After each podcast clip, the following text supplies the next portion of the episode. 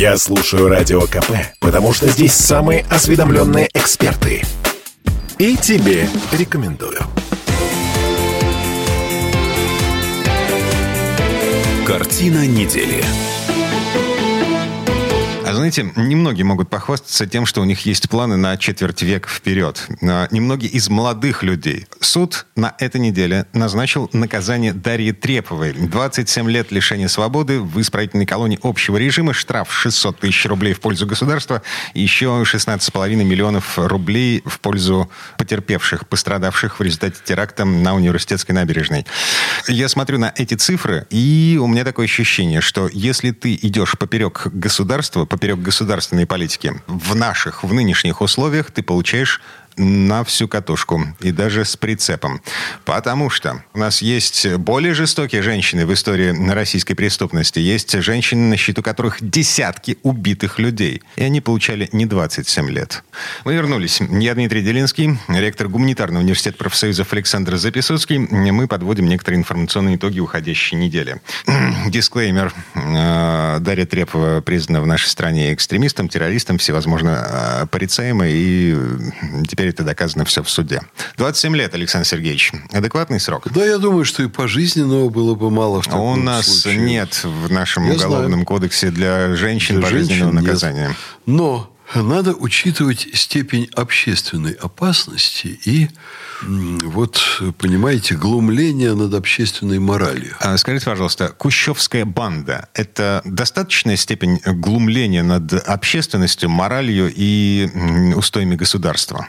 Ужасная степень, ужасная. Но я думаю, что даже их, в кавычки, подвиги, они были менее общественно опасны, чем то, что делала Трепова. В чем общественная опасность Дарьи Треповой? В том, что это пример крайне бездумного отношения к жизни, когда ты не хочешь честно работать, когда ты не хочешь зарабатывать на жизнь себе, когда ты не хочешь там, строить будущую семью, рожать детей, когда ты крайне пренебрежительно относишься к чужой жизни и к чужой родине. И когда ты за 30 серебряников можешь принести бомбу в общественное место, где собрались десятки людей, после этого ты рассчитываешь убежать в другую страну, которая с нами воюет, которая действует террористическими методами. Вы заметьте, у России, между прочим, очень много подготовленных десантников. Есть специальные училища, которые готовят. Но Россия вообще не занимается э, засылкой диверсантов, чтобы что-то там взрывать, чтобы кого-то там убивать. Можно было бы очень легко уничтожить практически всю украинскую верхушку, то принимаются невероятные меры, чтобы людей, мирных людей, вот эта вся ситуация не затронула. И чтобы они не гибли. Совсем этого избежать нельзя. И, конечно, когда, допустим, на военную базу или в гостиницу, которая заселена наемниками, падает ракета, там, конечно, могут вполне гибнуть и гибнут мирные жители. Например, персонал какой-нибудь, официантка столовой там и так далее, горничная. Но при всем при этом это никого не радует, никто этим не восхищается. И уж тем более к людям, которые сами не воюют, на их встречу и обсуждение войны, но чтобы кто-то из россиян по заказу российских спецслужб при покровительстве, э, собственно, руководства страны, чтобы кто-то приносил бомбы и их взрывал, но это невозможно. А, то есть я правильно понимаю, а, что вот эти 27 лет это, э, это показательная порка? Это, это предупреждение всем людям, остальным, которые не думают, что они делают. А такое поведение, оно действительно очень опасно. Слушайте, год прошел, ну, чуть меньше года с тех пор, как, собственно, все это случилось. На университетской набережной был убит в результате теракта Владлен Татарский. Эм, тоже неоднозначная личность на самом деле. Так вот, за этот год, по большому счету, в нашей стране мало что изменилось вот с той точки зрения, о которой говорит Александр Записоцкий. Потому что у нас несколько волн поджогов военкоматов. У нас нападение на квартиры военкоров в Петербурге. Последняя волна эпидемия поджогов покрышек, которая началась в последние дни уходящего года из-за конфликта украинского блогера Шария, э, который еще не признан ни экстремистом, ни террористом в нашей стране, с какими-то вот российскими такими же блогерами. Короче, легко и непринужденно. Нынешние 25-30-летние, они все еще ведутся на запудривание мозгов э, со стороны иностранных спецслужб спецслужб в том числе. Меня каждый, меня каждый такой случай поражает. Я не знаю, в чем Шари, не Шари, а, простите, татарский, э, в чем он такая противоречивая личность, и что вы могли бы ему поставить в вину. А уголовник. Человек, э, сидевший, вышедший, занимавшийся, ну, в общем, не самыми добропорядочными делами в своей юности? Это не юность, это вполне ничего себе зрелый возраст. Вот. Ну, такие люди есть, их немало, которые что-то потом переосмысливают, они каятся, они идут даже рисковать своей жизнью в зону там, операций военных, как это и произошло с татарским. А есть люди с вполне благополучной жизнью, которые ничего плохого не совершали. Вот, например, Зеленский президент Украины, избранный своим народом на волне обещаний, которые он давал людям на выборах, прекратить войну, договориться с Россией, а оказался просто американским агентом, сводит свою страну, ну, вот буквально укладывает в сырую землю сотни тысяч граждан. А был же, в общем, деятелем культуры, искусства, делал очень хорошую телепрограмму, ничем скверным не был запятнан. И вот как-то очень быстро скатился к настоящим кошмарам. И э, что мы тут можем сказать?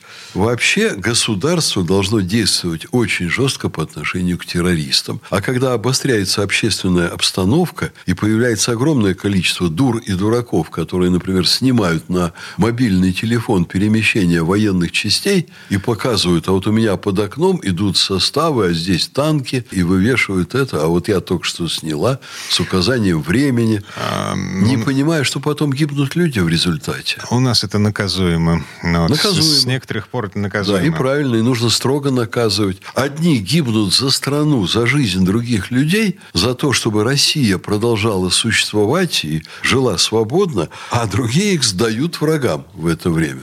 Ну, как это можно допускать? Слушайте, тут еще одно обстоятельство. Э, значит, мы говорим о том, как украинские власти делают все для того, чтобы украинцев на планете Земля стало меньше. А на этой неделе они сделали вообще...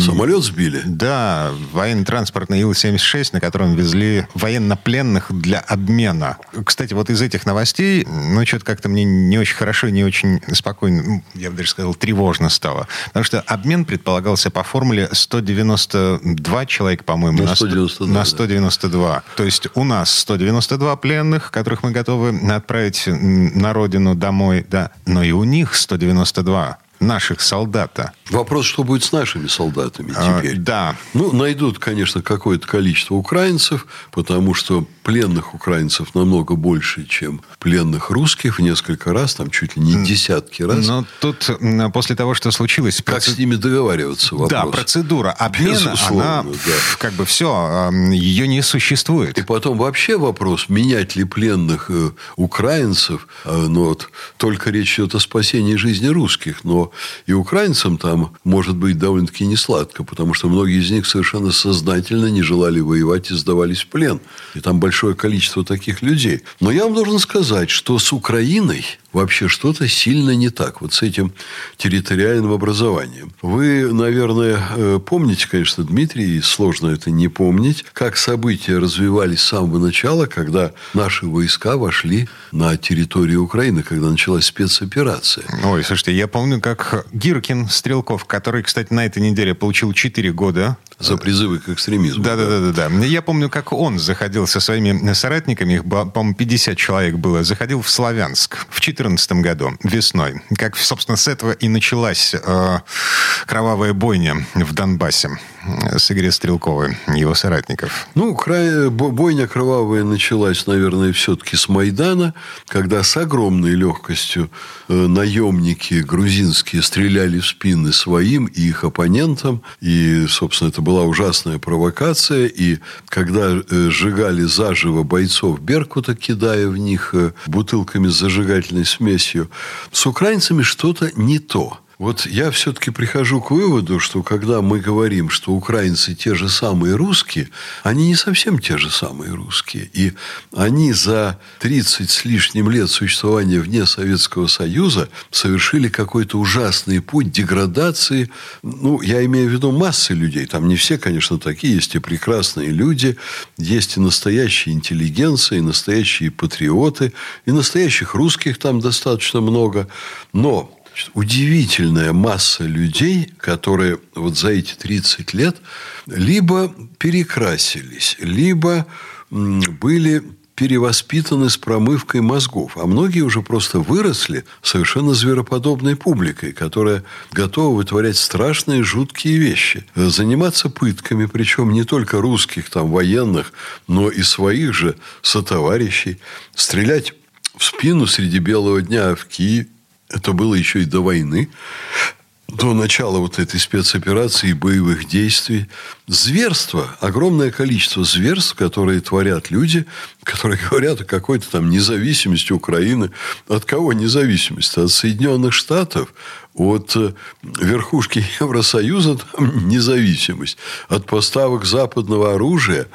Вот. А заградотряды, которые там стоят за спиной у тех украинцев, которых насильно отправили воевать, а огромное количество изнасилований там Азовом на территории русскоязычных регионов Украины. Невероятное количество совершенно диких вещей. Я думаю о том, что Украина, довольно-таки большая территория, волей судьбы, отрезанная от России, она совершила страшный путь по деградации населения. Страшный. Вот в этом месте не прерываемся. А пауза чуть длиннее, чем обычно. Впереди реклама новости. Картина недели.